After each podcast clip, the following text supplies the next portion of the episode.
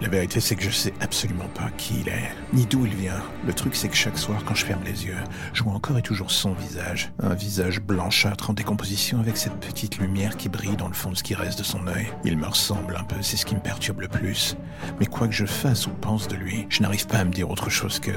Ça se trouve, on est peut-être pareil, pour la simple et bonne raison que dès que je ferme les yeux, je suis lui, je vois ce qu'il accomplit, et pour être honnête, je n'ai qu'une seule envie, vomir. Je voudrais essayer de comprendre ce qui se passe, mais chaque matin quand je me réveille, j'ai pas la moindre explication logique qui s'offre à moi, c'est bien ça le souci. Soit je me réveille dans des lieux que je connais pas, soit avec du sang sur moi, des blessures que je comprends pas. J'ai tout tenté pour faire en sorte d'avoir une explication plus ou moins rationnelle face à ce merdier. Et vous savez quoi? À chaque fois, je tombe sur le néant le plus complet. Il n'y a rien qui se mette en place pour me permettre de comprendre qui il est, et ce que je vois pendant la nuit, de savoir si c'est réel ou non. Et voilà qu'un jour, en allumant les informations, j'ai compris. Ces meurtres dans le métro, ces femmes qui disparaissaient, ces lieux où je me réveillais, c'était ceux des meurtres celui de la ligne 13, le fameux meurtrier du métro. J'aurais voulu au départ croire que j'étais comme dans un film, le genre de mec qui avait des visions pour le moins étranges, le lion à l'esprit d'un tueur. Mais en creusant de plus en plus profond dans l'historique de ce merdier, j'ai fini par comprendre. L'évidence était sous mon nez depuis le début et j'avais fait en sorte de ne pas la voir. Pour X ou Y raisons toujours plus connes les unes que les autres. J'étais ce type. Ce n'était pas des visions imaginaires.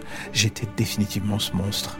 Et là, dans un court instant de lucidité, j'ai refait le chemin de ma vie en sens inverse, tout ça pour monter jusqu'au point qui me semblait être l'origine du mal. Cette fameuse soirée dans les catacombes, cet endroit où j'avais pas envie d'aller, cette rêve à la con, ces filles qu'on a vues, et ce trou de mémoire ensuite pendant plusieurs semaines. Tout cela avant que les flashs commencent à revenir. Le nom de la soirée, c'était le Pandémonium. J'étais allé là-bas et quelque chose m'était arrivé. Et c'est à partir de ce point précis que les cauchemars avaient commencé. Les visions, les meurtres aussi.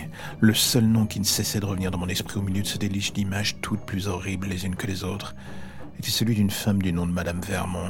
Tout cela n'avait pas de sens. J'étais en train de devenir fou. Ou alors non. En fait, j'étais juste un tueur qui se persuadait encore et toujours qu'il était normal. J'avoue, en écoutant à la radio le récit de cette nouvelle victime découverte décapitée dans le métro sur la ligne 13, je finissais par ne plus savoir ce qui était le plus tragique dans un cas comme dans l'autre.